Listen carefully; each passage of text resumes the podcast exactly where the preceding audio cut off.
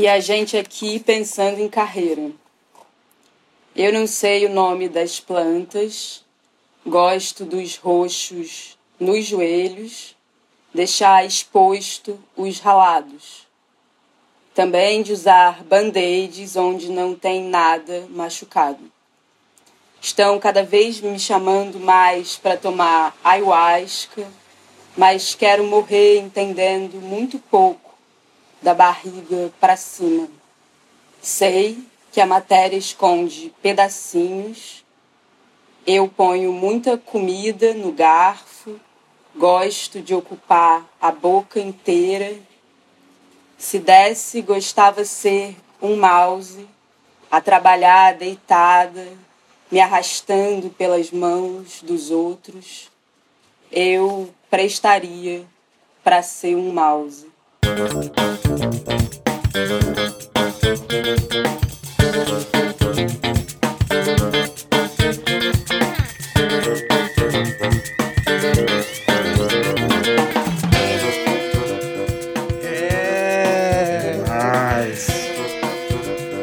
Estamos começando esse quarto episódio do podcast Fala Palavra.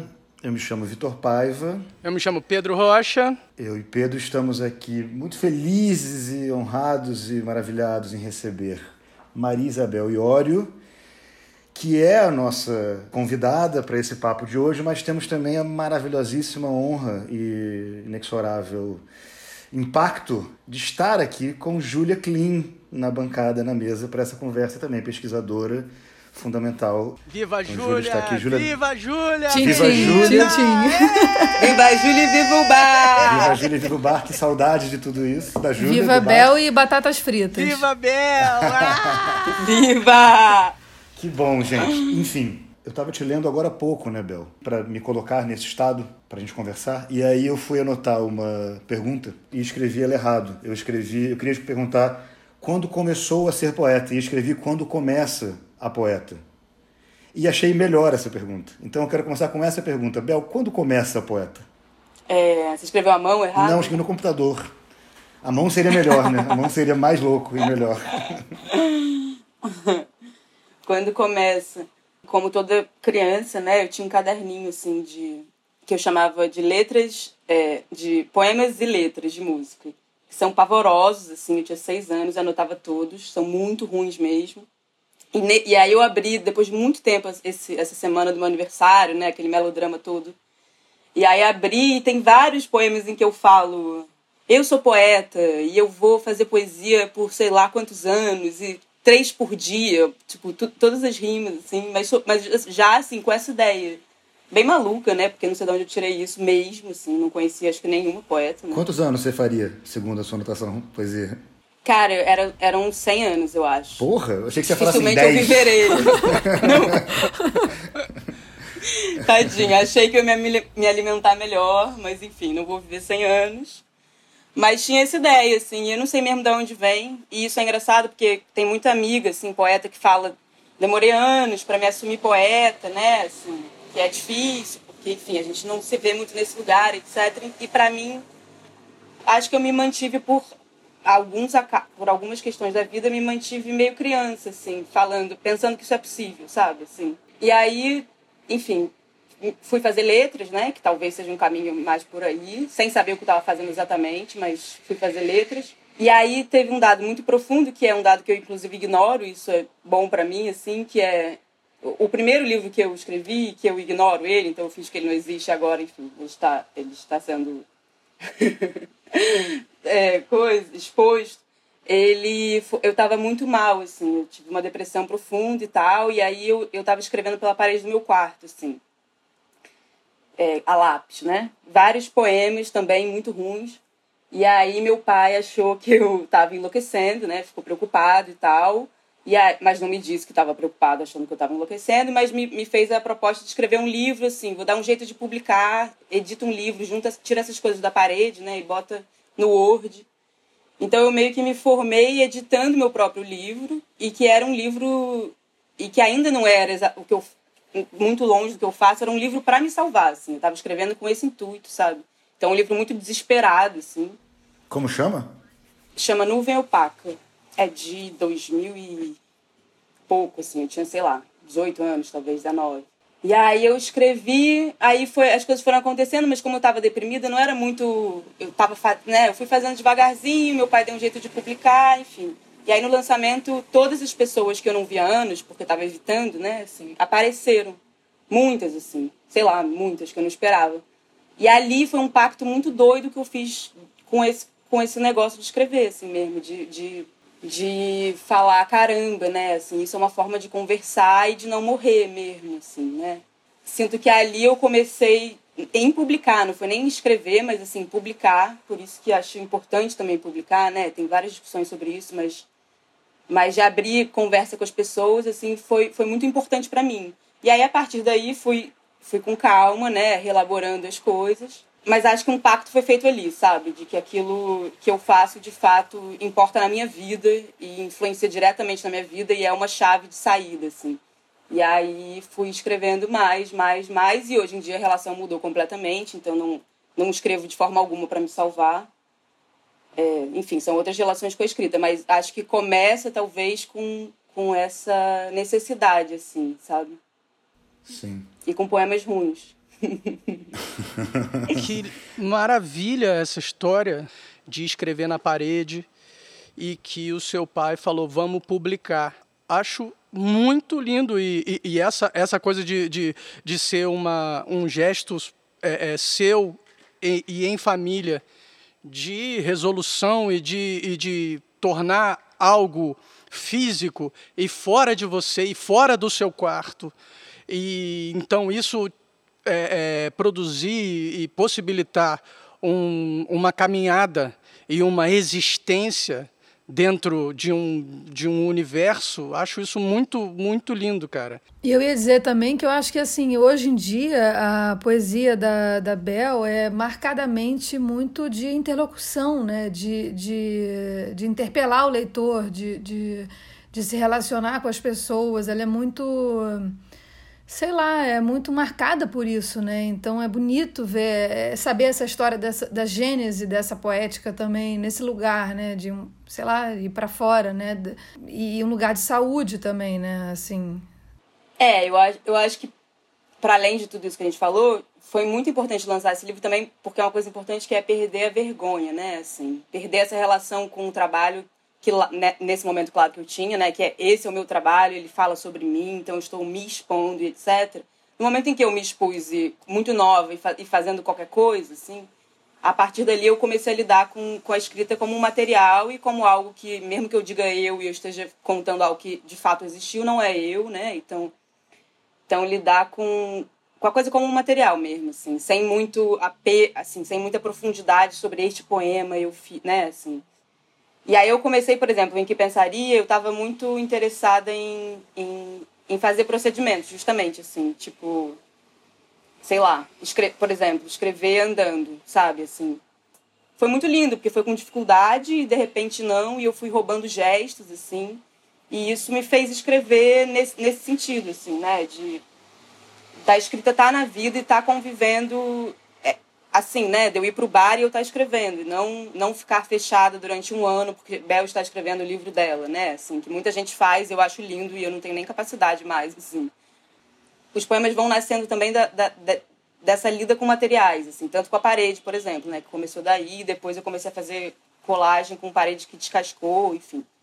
Então é quase como se sentar para escrever fosse organizar minha né, assim, meus espantos, né, assim, ah, teve aquilo, blá, blá, blá, blá, blá, então se dá, se dá rápido, assim. O, o aos outros, eu sinto que eu fui recolhendo algumas coisas que eu estava fazendo já, e aí eu comecei a pensar o livro como um projeto, então era um pouco diferente, assim, como, como o primeiro, que eu chamo de primeiro, né, que eu que pensaria, era uma certa anotação de procedimento, de coisas que eu queria ali costurar, o aos outros eu pensei quase como uma como um teatro, no sentido de atos, né? Tem quatro atos e quero fazer desse espaço do livro um espaço em que eu esteja eu e o leitor, e é isso que Júlia estava falando, né? Assim, em que de alguma forma eu esteja brincando de seduzir, afastar e fazer jogos para que ele esteja mesmo ali, eu não esteja apenas falando com qualquer pessoa, esteja falando com ele, ele sinta que ele deve se mexer para estar tá ali, sabe? Assim, claro, a intenção é essa, né?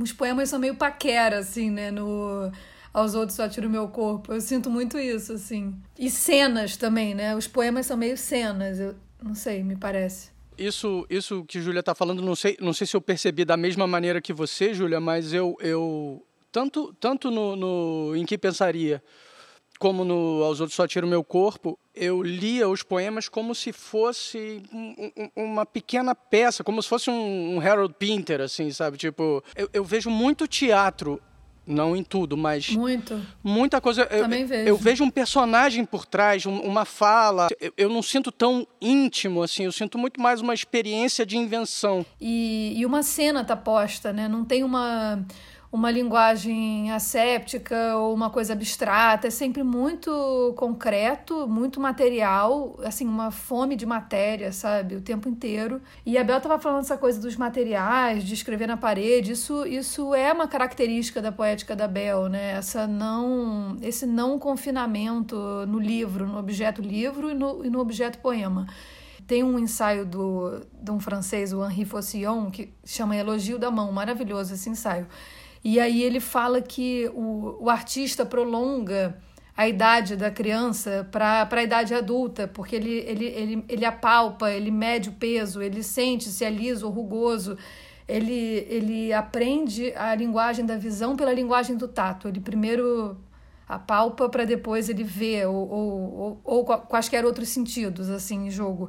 Eu vejo isso, de certa forma, na, na poética da Bel também, sabe? Acho que é um pouco essa, essa fome de matéria, ela mesmo quando não está necessariamente colocada como método de um poema que é escrito, estrito senso, ela está ali trabalhando também, sabe? Não, eu acho que é totalmente isso, sim. A realidade para mim já é assombrosa profundamente, assim. Então, então, estou realmente tateando essas coisas e elas realmente me interessam. E, e aí tem a ver também com sexualidade, né? De ter, ter tido que zerá-la também e começado num, num, nível experimental muito profundo de, de. que é raro ter na vida, né? Porque em geral você é obrigado a transar e você vai repetindo até que você entende o negócio. O meu foi, foi um processo muito profundo, assim. Então, acho que esse livro ele, ele é um ponto muito importante nessa trajetória sexual também. E por isso ele tem o erotismo e não, e, e, não necessariamente são poemas eróticos, são poucos, se for, né, for dividir assim, poemas eróticos, mas a ideia é que tivesse um erotismo dessa figura, que não sou eu, mas que supostamente é, né, assim, criar esse personagem que fala,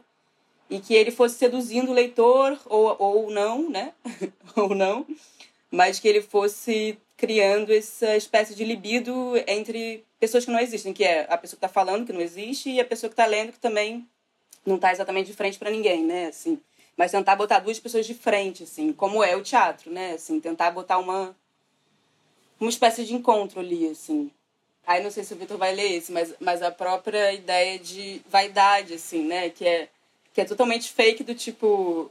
Tem dois poemas, eu acho, talvez mais, talvez três, em que eu falo como se o leitor tivesse interessado em saber sobre mim, tipo, que é o ok, eu explico, né? Tipo, já que vocês querem tanto saber, e, e é claro que isso é, é uma premissa totalmente mentira, assim, né? Mas é criar uma figura que se acha que está sendo, é, enfim, demandada de uma explicação sobre. E aí o outro é sobre a, uma pele da boca que cai, sabe? Eu sei que vocês já viram. E claro que ninguém viu, né? Então eu vou ler. Ok, eu explico.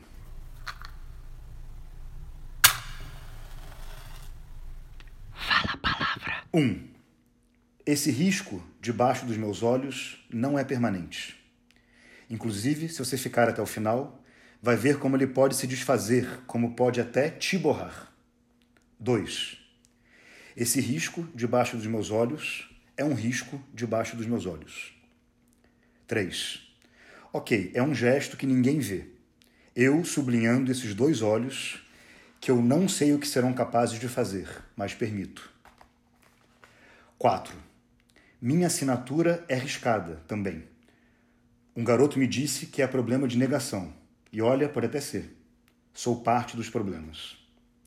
5. Como o olho, eu não sei o que fazer em meu nome. Mas gosto que você me chame por ele, inteiro, como se fôssemos importantes, como se fôssemos mudar alguma lei. 6. Pronto. Você precisa aprender a não esperar justiça dos contornos o traço nunca sai alinhado. Meus olhos terminam mais embaixo e continuam. 7. Pronto, esse risco debaixo dos meus olhos também pode ser uma prateleira para os seus olhos cansados. Aqui você pode fechá-los.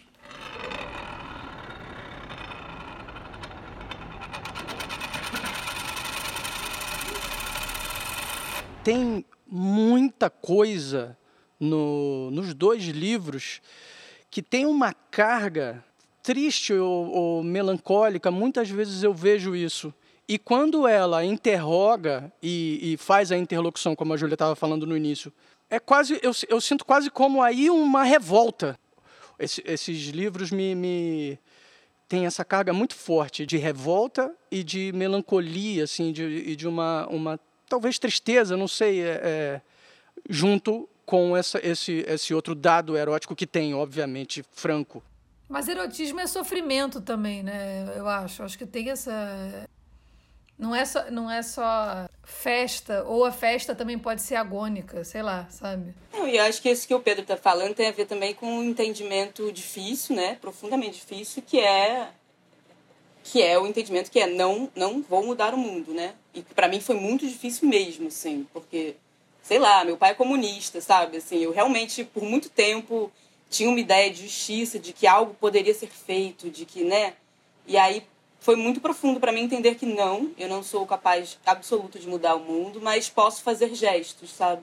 Pequenos gestos, para mim são lugar do poeta, assim, né? São é um lugar muito pequeno e aí são gestos muito pequenos, mas que podem acender outros gestos, talvez, né? Assim, mas é uma revolta que não chega a quebrar um banco, mas mas talvez faça alguém quebrar, sabe? Sim. Assim, com toda sorte. Você falou agora do, do seu gesto do poeta e eu, você claramente expande de alguma forma, nos, nos dois livros eu diria, mas eu sei que também em performance e tudo mais, a própria ideia disso, né? Não, não são livros só com poemas é, versificados ali, tem imagem, tem colagens e coisas do tipo, mas ao mesmo tempo eu já vi algumas vezes, e você agora reiterou isso, você fazendo questão de usar o termo poeta, como de alguma forma, suponho eu, um termo que inclui, que abrange essas outras atividades, né? Você escrevia antes para se salvar, você escreveu o primeiro livro para se salvar e você deixou claro que a partir de então você não escreve mais para isso.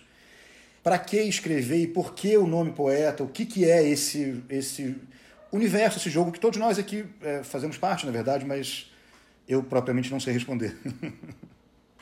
Essa é a pergunta de 500 reais, né? é. né? Assim. Vamos chegar a um milhão, gente. Mas... Vamos chegar a um milhão. aposta, é aposta. que eu pensei em tempos difíceis, né? Até mudou. ai, ai.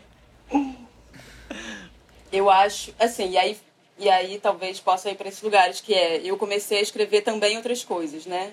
E comecei a fazer trabalhos em outras, em outras áreas, que é, por exemplo, enfim, artes visuais e e vídeo, e teatro, etc. Mas eu sinto, e inclusive trabalhos pagos, inclusive, né, assim, outra, coisa que não há na poesia, picos, né? Exatamente. Mas eu sinto que tudo que eu faço é a partir desse lugar, que eu também não vou ficar devendo, mas eu acho que talvez seja o lugar de ficar devendo, assim, né? Tipo, acho que o poeta é aquela pessoa que não dá conta, e aí, enfim, vou ter que trazer Drummond, né? Mas, assim, que não dá conta do mundo, mas dá conta do sentimento, assim. Então, sinto que a poesia não é o que a gente escreve é, é, rimado um pouco, né? Mas, assim, em quebra de linha, acho que ela é uma forma de estar no mundo, antes de tudo, assim, né? Esse livro novo que eu tô, eu tô fazendo dois, né? Mas, enfim, o, o outro que não é esse, esse que a Júlia vai ler um poema, eu, eu entendi que eu precisava fazer uma porta com ele, assim. E isso não foi não foi um cálculo, né? Assim, ah, vou fazer este trabalho visual quando eu vi, eu tava, eu tinha impresso ele, é caro pra caramba imprimir, né? E aí você fica com as folhas ali, e aí não tinha dado, tipo, imprimi, falei, tá, agora eu tenho ele na minha mão, mas ainda não não me serve assim, não me ajuda. E aí eu tinha guardado uma porta feia assim, de um armário feio que eu tinha e eu consegui trocar e guardei a porta assim. E ainda fiquei pensando, bom, eu tenho uma porta guardada, né, que não serve para absolutamente nada e nem vai servir. Aí eu colei o livro inteiro na porta e aí agora eu estou começando a fazer esse trabalho que é difícil na pandemia, né? Enfim, então tem todo um, um, um, problema, mas que é andar com a porta em ruas. Por exemplo, o primeiro vai ser um vídeo que eu vou fazer rodando aqui, saindo com a porta, carregando ela, dando a volta no, no meu quarteirão e voltando, assim, para o mesmo lugar. E aí o segundo é numa rua que para mim é muito importante, aí eu vou andar até lá com a porta, que é muito pesada, né? Então, enfim, tem toda essa dificuldade. Mas para entender que o poema não é isso que a gente compra na travessa, né? Assim. E me diz uma coisa, o, o livro vai ser a porta? Esse, esse objeto e o que desdobrar dele, ou você vai publicar ele em, em, na versão, na boa então, e velha versão? Eu cada vez tô, eu cada vez estou com mais calma, assim. Eu quero durar com a porta e depois entender, fechar ele com calma, assim. Mas eu vou publicar ele como livro Sim. porque a porta eu não, não né, vai se desdobrar em trabalhos de vídeo, mas ela, eu não tenho como vender a porta, porque senão eu vou ficar sem ela. e não... talvez uma ideia é andar com ela para sempre, né? Mas é interessante pensar como traduzir a porta também, né? Assim, não é tipo se já não nasceu como livro, como traduzir o que nasce, o que o que tá na porta, né? Eu quero deixar claro que quando você falou porta a primeira vez, eu achei que era uma metáfora. então, não, eu, é, isso, isso, diz muito sobre a sua poesia. Era de fato uma porta que você estava falando. Mas eu digo, me perguntei também aqui ouvindo, não sei, né? Não vi a porta, não sei, a não ser isso que você está me dizendo agora, justamente o quanto Primeiro, eu gostaria de ter a experiência dela e não de uma versão é, num livro tradicional, vamos dizer. E segundo, me perguntei se ela propriamente e tudo que se desdobrar dela já não poderia ser também um livro, nessa medida que a gente está falando. Eu fiquei muito feliz quando eu soube dessa história da porta e quando fui vendo Maria Isabel falando de poeta pé na porta, poeta pé na porta, que era um papo que, que, que eu escutei muito do Chacal, é um papo que eu conversei muito com o Erickson, poeta é, é, pé na porta, porque poesia é difícil pra caralho, então poeta é pé na porta. E ouvindo a Maria Isabel falando de ser poeta e de ser pé na porta, ainda mais do lugar que ela se coloca, de poeta sapatão, que é pé na porta e tal. E aí quando eu soube que ela estava fazendo essa parada mesmo numa porta, e eu fiquei muito amarradão. É, e o grande lance é que ela tá sempre aberta e fechada. Assim, ela tá sempre aberta, na verdade, né? Os dois lados, como ela tá fora do que, ela, do que uma porta foi feita, que é fechar um lugar ou abri-lo, né? Ela tá sempre com os dois lados, né? Assim. E isso para mim é uma ideia de livro, né? Sim, claro. Uma porta fora da parede, né? É, é, exatamente isso que eu ia falar. É meio desacostumar a porta também, né? Você tem esse procedimento com várias coisas, eu sinto, né? Estão muito em voga essas discussões de é, intermedialidade, a pessoa que transita das artes visuais para poesia e do cinema, não sei o que lá. Mas eu, particularmente, gosto menos da imagem do trânsito, porque me parece um pouco pacificado também, sabe? Tipo, você transita de um lugar para o outro, os domínios estão, de certa forma, postos, eles não estão, assim, em perigo, sabe? Então, eu acho que é mais. É perturbar também os domínios em si, o trânsito entre os domínios e tudo do que, do que ficar necessário. Não é tão pacífico quanto transitar de uma coisa para outra, né? Acho que é mais um pouco essa obsessão com a palavra, né? E, e ao mesmo tempo a, a, uma, quase uma frustração, né? Tipo, como vivificar a palavra se eu estou restrita a determinadas, determinados meios, a deter, sabe? Então, acho que é, é, é, no meu ver, é mais pela via da perturbação do que por essa coisa, para mim, meio pacífica de transitar, sabe? Tipo, pare...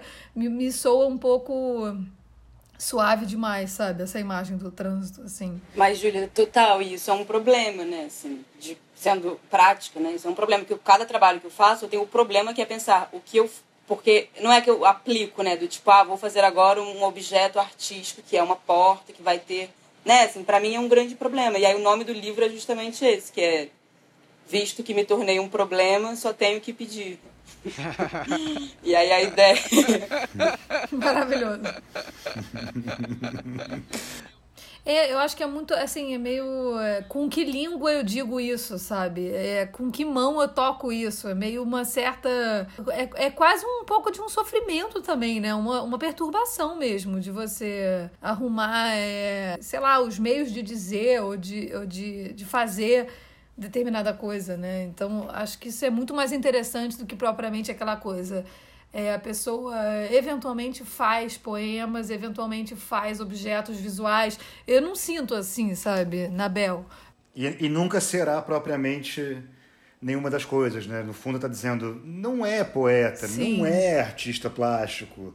E fora que é o seguinte, esse é um, um discurso reciclado há 200 anos, né? Porque poetas fazem colagens e artistas Claro. plásticos fazem poemas há muito tempo. Total. E desde sempre esse é um jeito de fingir que está elogiando e, no entanto, está tá reduzindo, está tá pacificando, como você bem falou, É. na verdade. Eu sinto muito isso. Eu acho que as pessoas ficam meio com um certo frisson de pacificar, na verdade. O que elas não.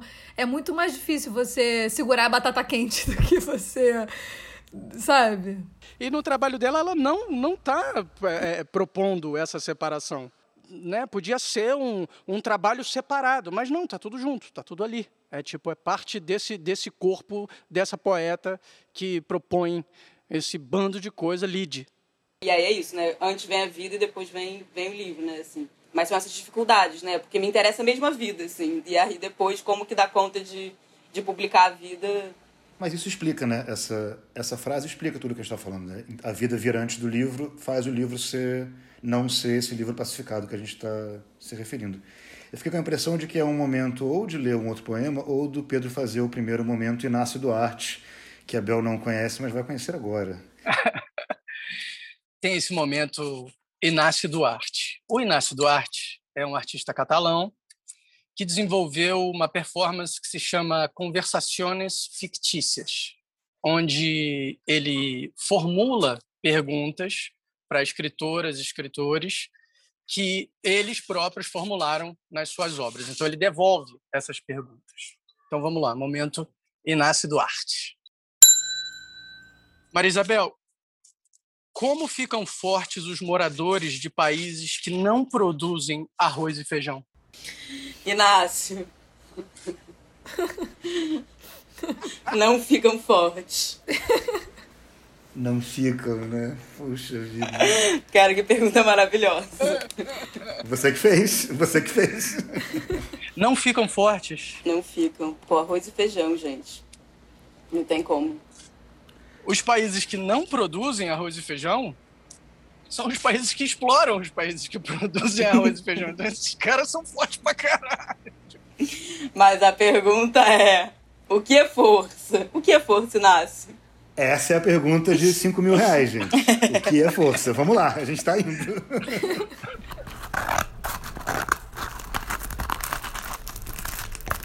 Fala a palavra. Mas eu não me lembro de a gente falar sobre poesia.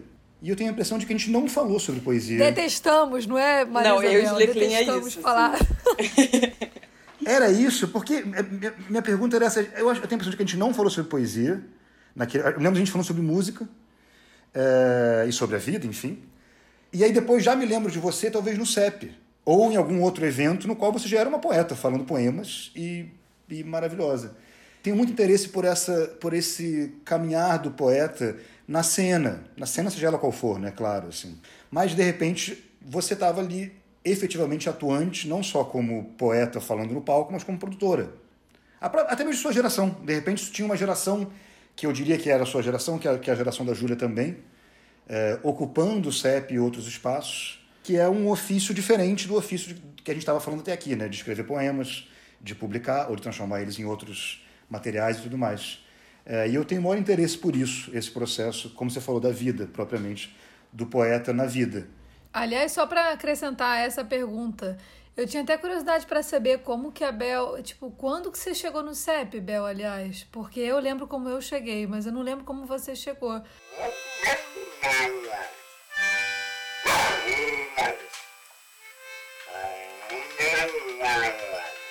Eu cheguei via nosso onipresente Santiago.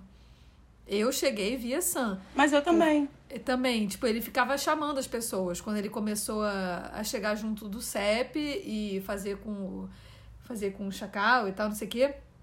Foi aí que começou, foi aí eu acho que sinto, eu sinto que foi meio que a gênese do agitador Sam. E aí a gênese do onipresente Sam. E ele ficava insistindo pra eu ir. Eu falava assim, brother, eu não, não escrevo, não. Não sei o que você quer que eu, leia lá. Ele falou, ah, lê outra coisa, foda-se. Júlia, faz um favor Aí, pra gente, não- porque eu me dei conta de que o Sam vai ser um personagem que vai aparecer várias vezes aqui. E só que ele não apareceu ainda, então vale você fazer uma introdução de quem é o Sam pro ouvinte, Ah, gente, se você não sabe, você está muito pro errado. ouvinte distraído. É isso que eu tenho que dizer. Se vocês não sabem o que é Santiago, você está muito errado.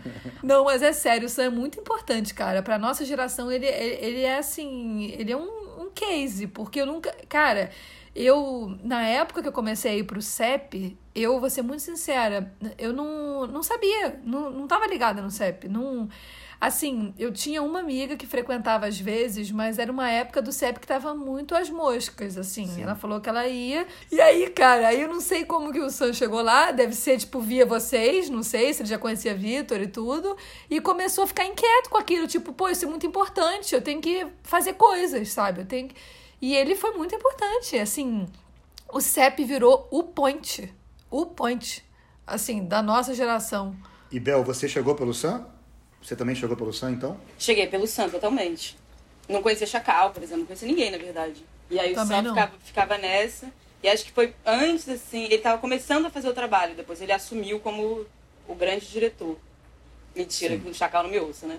Mas ele. Mas o Sam é isso. Aí o Sam me chamava também. E aí, mas de novo, eu, eu não tinha ainda publicado o livro, né? Eu tinha publicado só aquele primeiro que não existe, então não tinha publicado nada. E eu não tinha muito interesse em chegar e ler um poema, assim. Então, eu, eu acho que eu comecei no. Eu, todas as vezes que eu me apresentei no CEP foram isso, assim. Do, tipo, o primeiro que eu me apresentei, que eu lembro que os árvores, inclusive, começou a gritar e eu fiquei muito nervosa, assim, foi horrível mas era uma caixa de papelão que eu estava escrevendo. E ela se desdobra, era uma caixa de que abria em várias coisas. Essa foi a primeira? eu, eu lembro desse dia. Não sabia que tinha sido o primeiro. Foi, era sempre apresentar o que está se fazendo e, e, enfim, outro tipo de participação, né? Assim.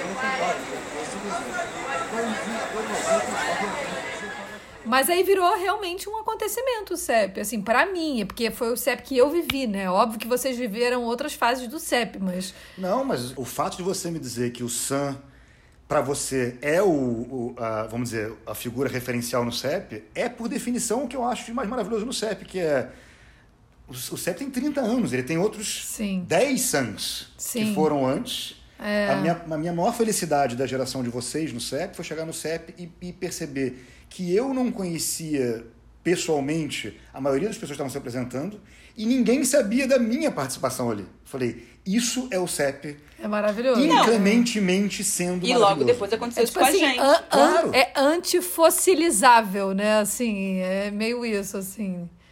É, é, muito vivo. É curioso, porque, por exemplo, eu estou no CEP desde do, do, do segundo ano, talvez a minha impressão, na verdade, é que sempre foi assim. Eu, eu, eu, comecei a frequentar o CEP também novo, em 91, 92, e eu sempre tinha a impressão que sempre tinha gente que eu não sabia quem era, por mais que eu tivesse os meus amigos e tal, não sei o que lá, mas sempre tinha gente nova, sempre tinha não sei o que. Claro, depois de um tempo a coisa ficou mais turma, que você vê, ah, tem aquela, mas sempre é uma miscelânea total, é um bando de, de...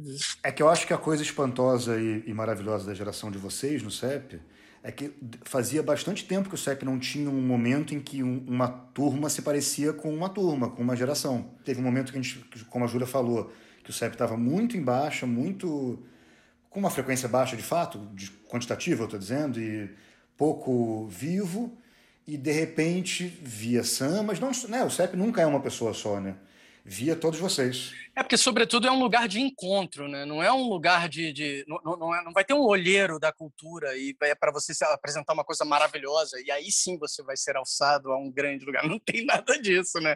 É justamente um lugar de encontro. Uma outra anedota que eu nem sei se eu poderia falar, mas acho que não tem problema não que uma vez o Fred Coelho, nosso, nosso catedrático, professor, ele uma vez me falou isso. Ele falou, cara, uma vez por mês, tempos pré-pandêmicos, não precisa nem dizer, uma vez por mês eu almoço com o Santiago. E a gente senta e ele me conta tudo o que está acontecendo. Ele vai me explicando. Ele me explica quem lançou o livro, quem fez não sei o quê, né?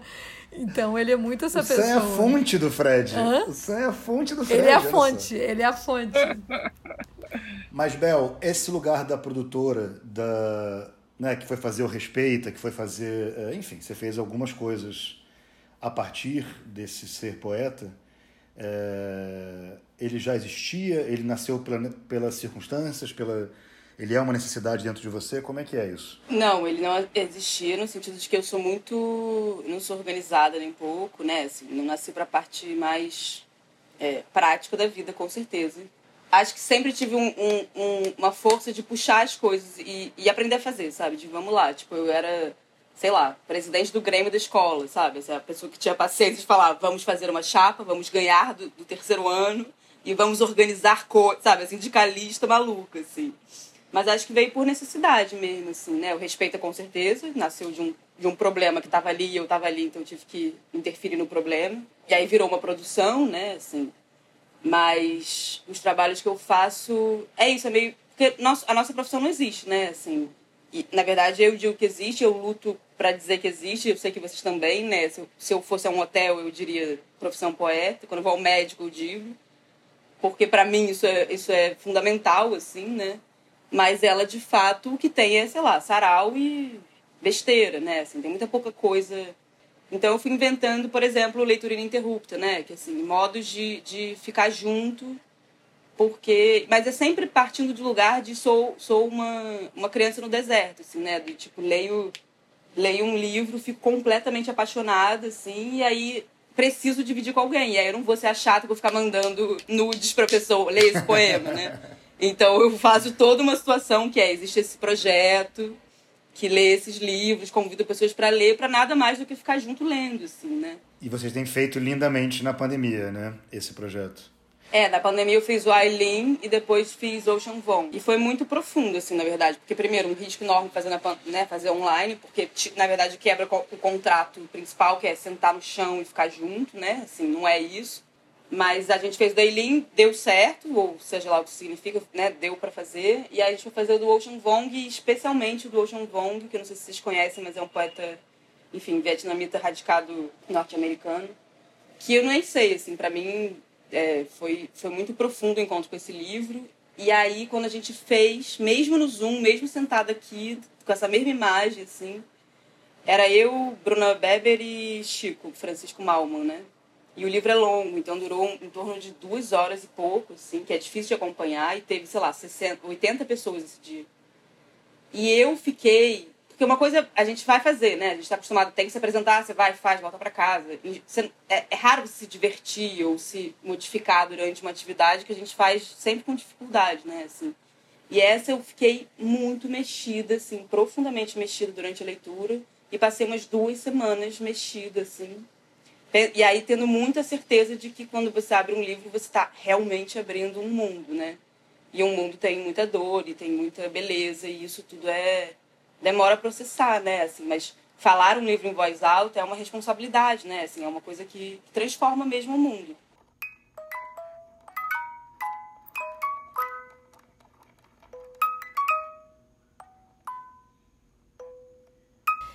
Eles estão com fome Estão com pressa, eu tenho três portas, nunca começando a humilhar a distância. Ter um berro é como ter um ano, alguém que não é seu filho, que você não bota para dormir. Eles estão com fome, estão com pressa. Posso ter me tornado uma máquina, mas hesito. Arrumando a mesa, hesito. Nunca lembro de qual lado fica a faca. Não conheço o lado oposto do órgão.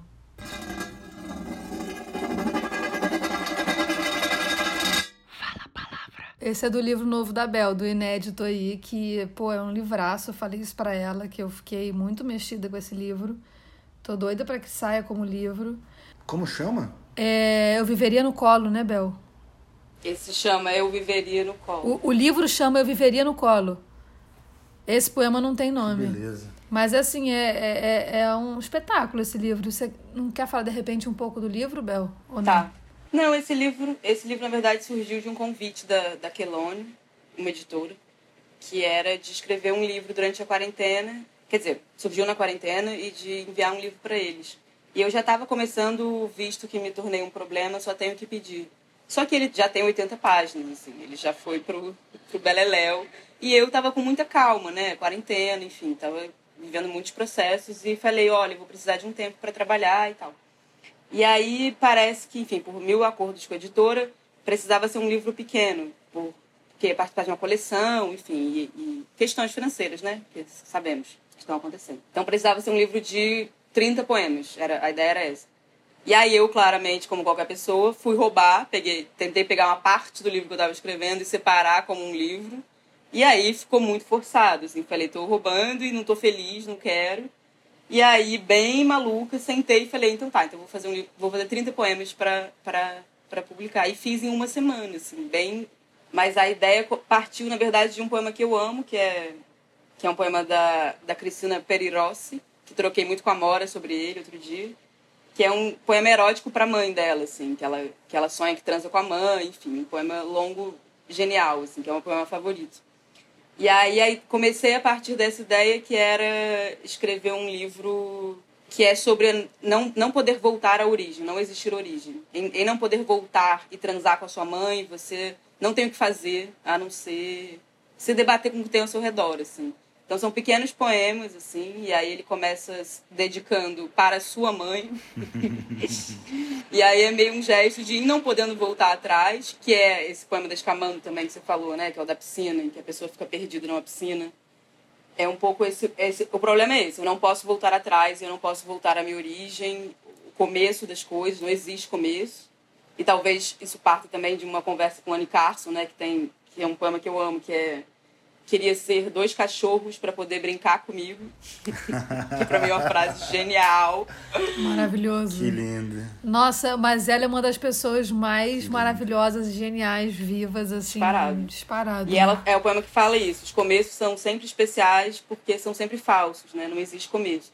E aí a minha pira sempre. É, enfim, nos últimos meses é essa, assim, não existe começo, eu não sei te dizer, e aí retorna a primeira pergunta de, de Vitor, né, assim, não sei dizer onde começam as coisas e não sei voltar ao começo. Assim, adoraria poder voltar e ficar no colo. Não posso, então vou criar, né? Vou, vou me jogar no colo de outras coisas, assim.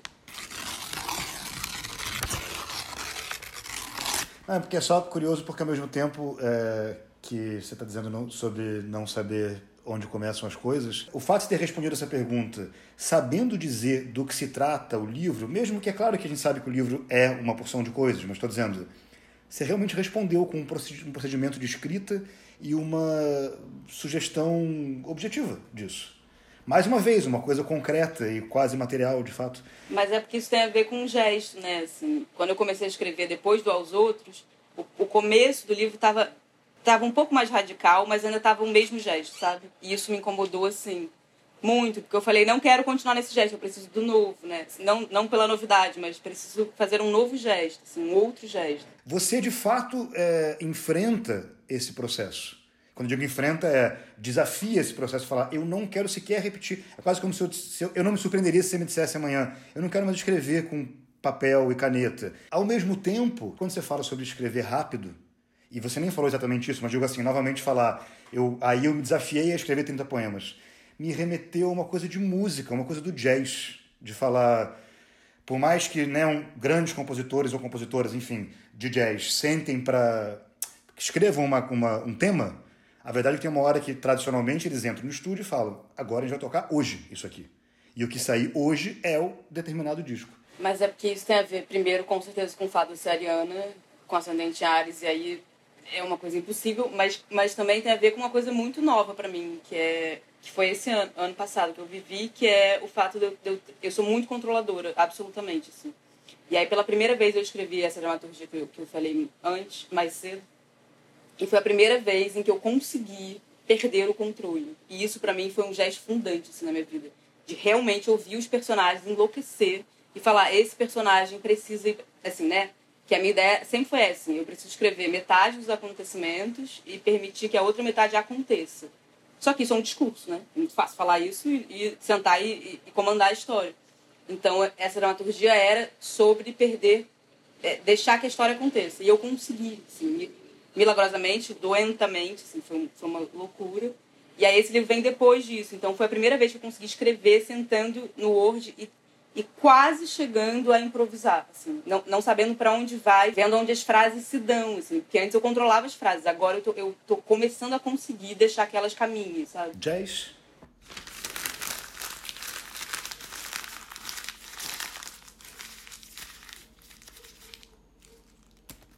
É porque para mim é impossível falar de poesia sem falar de dinheiro, por exemplo, que é uma coisa que, que não se fala, né? Me incomoda muito essa romantização do poeta, sabe? E isso mudou muito, né? Isso é muito bonito de perceber, porque antigamente se você dizia, sei lá, num lugar, ah, o que, que você é? E eu dizia, eu sou poeta, a pessoa achava que eu tava observando nuvens, né? Assim, é como se eu tivesse dito atirador de facas, sabe? Estou saindo no circo amanhã. Assim, a, cara da pessoa era essa, né? Tipo, louca completa, já é louca, entendi, né? Era meio isso. E aí, e hoje em dia, porque a poesia foi é, saindo de uma, de uma elite e de um, né, de um lugar muito hétero, branco, é, normativo, etc., lá, lá, lá, eu posso estar errada, mas eu sinto que quanto mais pessoas periféricas ou com outros recortes foram se tornando poetas, mais foi, foi isso existindo no mundo e mais foram pessoas lendo, né? Porque, claro, se sua amiga é poeta, você lê um poema dela e de repente você lê o outro e tal. Então, acho que esse movimento é, é fundamental, assim. Mas eu acho que é muito ruim que a gente seja poeta e diga isso como se fosse bonito, né? Ah, eu sou poeta, eu escrevo coisas bonitas. Não, assim, eu trabalho muito, né? Você trabalha muito, assim. E isso para mim é muito fundamental entender a poesia como um trabalho até pra gente, assim, né? Porque senão vira um deleite, assim, eu não tenho tempo de ter deleite. Se for um deleite, eu não vou fazer mais, assim, eu estou trabalhando e eu e eu sento a minha raba, tipo, 5 da manhã para fazer essa parada, porque do resto do tempo eu tô trabalhando com outras coisas para ganhar dinheiro. E como a gente naturaliza isso, a gente já falou muito sobre isso, como a gente naturaliza trabalhar sem nenhum tipo de remuneração. No meu caso, eu não sou poeta, mas enfim, mas ser chamada para ler, ser chamada para uma mesa, ser chamada para qualquer coisa que seja, e você naturalizar que nunca você vai ter dinheiro, nunca. Por isso. Não, e eu lembro de, de, de dois episódios para mim marcantes sobre isso, que foi uma conversa que eu tive com o Zaca num bar, assim, Rafael Zaca, e ele falou uma coisa que eu nunca tinha pensado praticamente, que era ele dizendo fico pensando quem de nós, era um evento que tinha 40 poetas, né? Muita gente. Quem de nós vai vai estar tá continuando nessa daqui a 10 anos? E de fato é uma pergunta que tem todo o cabimento, porque talvez sejam três. Porque é difícil continuar nessa, porque você tem que dar aula, você tem que, né, assim, fazer cada vez mais 30 coisas, e aí, pô, e aí, se não, se não é nada, você desiste, né? Tem muita gente que vai desistir nesse meio do caminho, assim. E eu lembro de uma vez que foi há anos atrás, assim, 2016 talvez, que o Ramon Nunes Melo, que enfim, é uma pessoa que eu amo muito, queridíssimo, me convidou, ele tinha um projeto do SESC, né, com, com enfim, grana, que era escrever poesia em guardanapo. E ele chamou várias pessoas para escrever poemas em guardanapo. E o cachê era 800 reais. E eu lembro na época de ficar transtornada. Eu lembro que eu falava para Kelly assim: eu tenho que escrever um poema de 800 reais. E a Kelly dizia: Bel, você tem que escrever um poema ele vai custar 800 reais. Você tem que escrever um... E eu não consegui escrever, porque era um poema de 800 reais. O que, que vale 800 reais? E naquela época, 800 reais pra mim era assim, quase, sei lá, o que seria 100 mil hoje, sabe? sei lá. Então, olha que loucura, né? Assim, e aí acabei escrevendo um poema sobre uma formiga, enfim. E claro, isso, isso entrando, entrando no respeito, cria uma. E aí, enfim, é o assunto do respeito, né? Mas cria uma série de, de fragilidades trabalhistas quanto mais recortes, mais fudeu a galera, né? Assim, e aí, enfim, isso já sabemos. Por isso, tão importante entender como um trabalho que a pessoa está ali se apresentando, ela está trabalhando, né? Assim, tal como ela estivesse num escritório, ela não pode ser assediada, ou enfim, qualquer coisa que possa acontecer com uma pessoa num local de trabalho, né? Assim, porque é difícil pensar que o sexo é um local de trabalho, por exemplo, né? Mas é.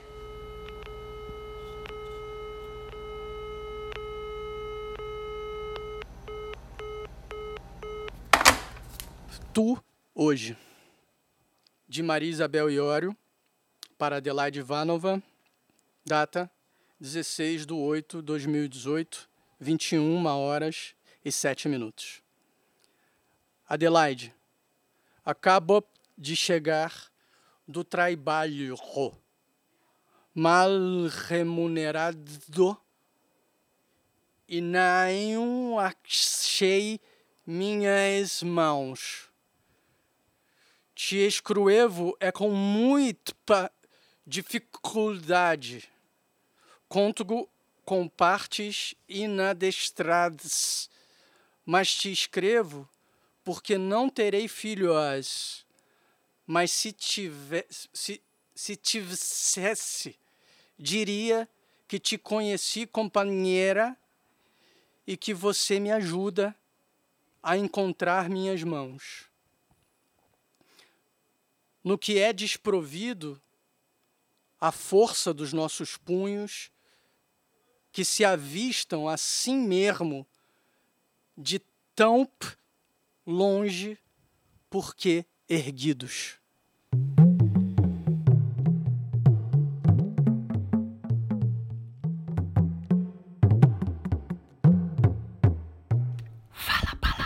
Me emociona demais esse poema. Eu fiquei até meio, meio marejado aqui na hora de ler e não sei se eu li os erros corretamente, né? Mas essa tua, essa tua correspondência chamamento com a Adelaide e esse final, a força dos nossos punhos que se avistam assim mesmo, tão longe, de tão longe, por que erguidos? É, ele me toca demais. Eu, eu acho assim incrível. Sabe o que eu acho lindo nesse poema? A palavra mesmo. Quase como se fosse um momento que não é nem no erro, no erro entre aspas, de antes, nem de fato no texto. E foi quando você não não suportou, não aguentou e esteve ali. É muito lindo de fato esse poema. Não, e essa leitura foi linda, Pedro. Nunca tinha ouvido. Não, e Adelaide, Júlia sabe muito bem, né? Adelaide Ivanova é uma, é uma professora sindicalista, assim. Ela, o respeito é, é, é ela que, que é a é, cabeça é. por trás do pensamento sobre agir junto, assim, né? E ela mora em Berlim, né? Então, de fato, é muito longe, assim. Ela consegue agir com a gente à distância num grau, enfim, impossível, né? Assim. Então foi meio de aniversário para ela.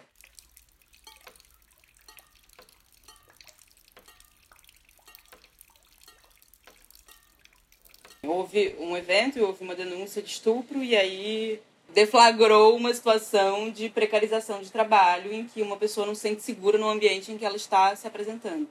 E aí, uma vez que isso aconteceu num lugar específico, a gente se juntou para pensar isso tudo e reagir a isso, enfim. E aí criou nesse espaço uma, uma resposta e tentou continuar com isso como um projeto de desprecarização mínima, né, assim, de pensamento sobre, sobre o nosso trabalho e que claramente deu errado, como tudo, que bom, né, assim, tudo certo. Mas, mas foi muito bonito, né, porque foi um sentimento, assim. E eu mesma só vi Adelaide, na verdade, uma vez na vida, presencialmente. Então é, é muito forte, né, porque é a prova de que pessoas se encontram em, em outras esferas mesmo, né, assim. E que pessoas podem estar em, em outros lugares. Não, e foi lindo quanto ela ficou afetada por, por essa situação quando ela aconteceu, né? Porque ela, sei lá, ela realmente se, se ela não conseguiu ficar parada. Ela, tipo, sabe, bora fazer alguma coisa, o que, que vocês estão fazendo? O que, que a gente vai fazer, né? Ela realmente, de lá, ela teve isso, assim. Mas acho que, sinceramente, acho o manifesto muito importante, sabe? E, a, e o fato de botar isso em pauta também, sabe? É porque entram depois questões, assim, práticas, questões... Não, inclusive porque é uma terceira, é, né, assim, existe escrever, existe publicar, existe ter um trabalho para ganhar dinheiro e aí, né, ter, levar a sério um movimento também é, uma, é um trabalho, né? E então ter trazido para o presencial e falar vamos nos juntar e fazer algo que né? Assim, que estamos juntas aqui fazendo isso, tentando fazer isso, né? Que é sempre fazer.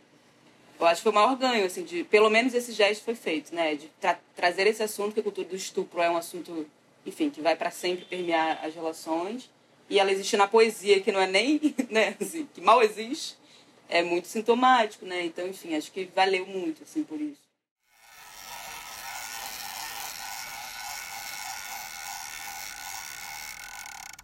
questão, enfim, não é pessoal, né? Antes fosse, aí eles resolviam. Mas sendo a questão estrutural, é tipo, vamos resolver como estrutura, como sociedade, pra ficar melhor, né? Não é pra sair atirando, assim. Claro, tem muita raiva envolvida, vontade de atirar, mas ninguém quer atirar, né? Assim, a gente quer poder conviver, mas conviver em situações melhores, né? Assim, pra aprender junto mesmo. A gente precisa confiar nisso, né, cara? E um certo constrangimento é bom também, né? Vamos combinar que é bem-vindo. Profundamente bem-vindo.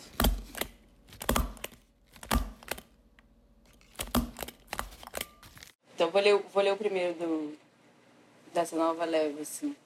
Se chama Fundamental Não Deitar, Não Ficar de Pé. Estou dentro de você, seu cu não esperava a minha língua e reconhece ela mais rápido que você, que lavava a louça da pizza e devia estar pensando em outras besteiras quando te abracei por trás, Agora você já sabe que sou eu, claro, e está me dando o cu sem dizer o meu nome. Nem eu estou com nome. Minha língua está inteira ocupada. Aqui não é o Brasil, mas a nossa cozinha. Aqui não estamos emitindo nenhum som ou documento para lucidez. Não corremos nenhum risco de ter um filho. Ufa, não estamos esperando nem reproduzindo nada.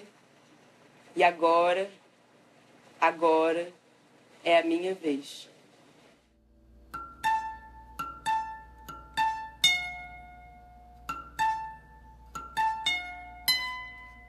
sei lá, quando eu era mais nova, eu lembro muito da escola, assim, que um, que um Tomás, um amigo, falou muito alto, assim, Abel é fanha.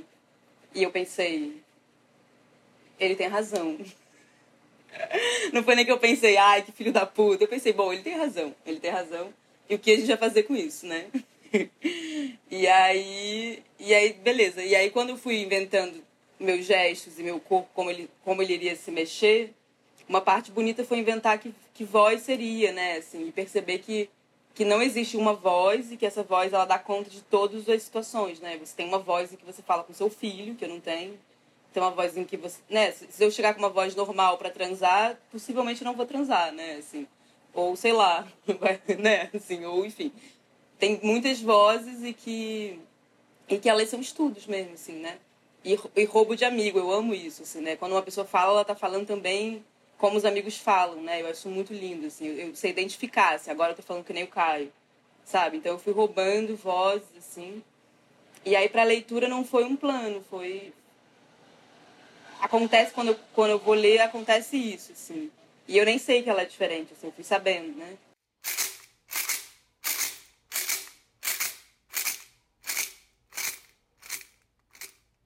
Então, quando o Pedro falou, eu pensei em ler um poema do Ocean, mas será que é ruim? Não. Sabe, posso te pedir uma coisa? Lê um do Ocean e um seu. Tá, já pensei no que vai combinar.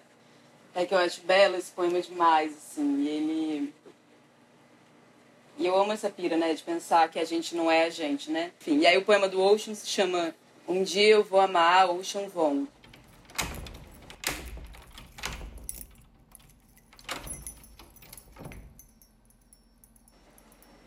Ocean, não tenha medo, o fim do caminho está tão adiante que já ficou para trás. Não se preocupe. Teu pai só é teu pai até um de vocês se esquecer. Como a espinha não se lembra de suas asas, não importa quantas vezes nossos joelhos beijem o chão. Ocean, você está ouvindo? A mais bela parte do teu corpo é qualquer uma onde recaia a sombra da tua mãe. Eis aqui a casa com a infância reduzida a um único cabo vermelho. Não se preocupe, só chame isso de horizonte e você jamais vai alcançá-lo. Eis o hoje, pule, prometo que não é um bote salva-vidas. Eis o homem que tem braços amplos o bastante para agarrar tua partida e eis o momento, logo após as luzes se apagarem, em que ainda se vê a tênue tocha entre as pernas dele. Como você a usa de novo e de novo para encontrar as próprias mãos. Você pediu outra chance e recebeu uma boca para esvaziar. Não tenha medo, o tiro é só o som das pessoas tentando viver mais um pouco e fracassando. Ocean, Ocean, levante. A parte mais bela do teu corpo é para onde ele vai. E lembre, a solidão não deixa de ser tempo que você passa com o mundo. Eis a sala com todos dentro, teus amigos mortos passando por você como o vento passa por sinos. Eis uma escrivaninha com a perna bamba, e um tijolo para fazê-la durar. Sim, eis uma sala tão quente e quase sangue que eu juro, você vai acordar e confundir essas paredes com sua pele. Fala a palavra. Com essa maravilha toda, vamos chegando ao fim. Eu aqui agradeço muitíssimo a Bel, muito a Júlia também. Júlia, esteja aqui conosco. eu amei, dia, sempre, eu amei. Por favor. Foi maravilhoso. Eu também. E Bel, muito obrigado. Que saudade e que maravilha conversar com você. Foi muito lindo, gente. Obrigada a vocês, imagina. Foi um bar, né, gente? Vamos, vamos assumir. que bom, né, que foi. E, pô, de novo, por, pelo avançar da hora, é, não vou explicar hoje de novo, não, tá, Vitor? O que, que é o que foi o Fala Palavra, depois a gente vê essa parada aí. A gente está nessa dívida grave sobre o que foi o Fala Palavra antes desse podcast. Esse nome tem uma função, um sentido, uma origem, mas a gente nunca tem tempo para explicar. Não vai dar tempo, gente. Não vai não, dar não tempo. Não, vai. Vamos nessa. Então, para fechar, esse que se chama idade.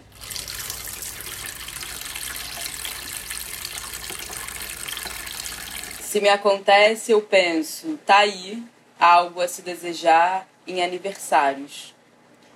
Que uma senhora bem velhinha esteja andando na sua frente, numa calçada estreita, que ela te ensine sem escolha a lentidão.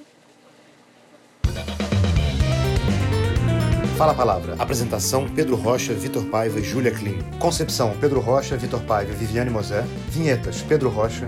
Música: Rafael Papel. Agradecimentos especialíssimos a Gabriel Pinheiro e Mariana Patrício.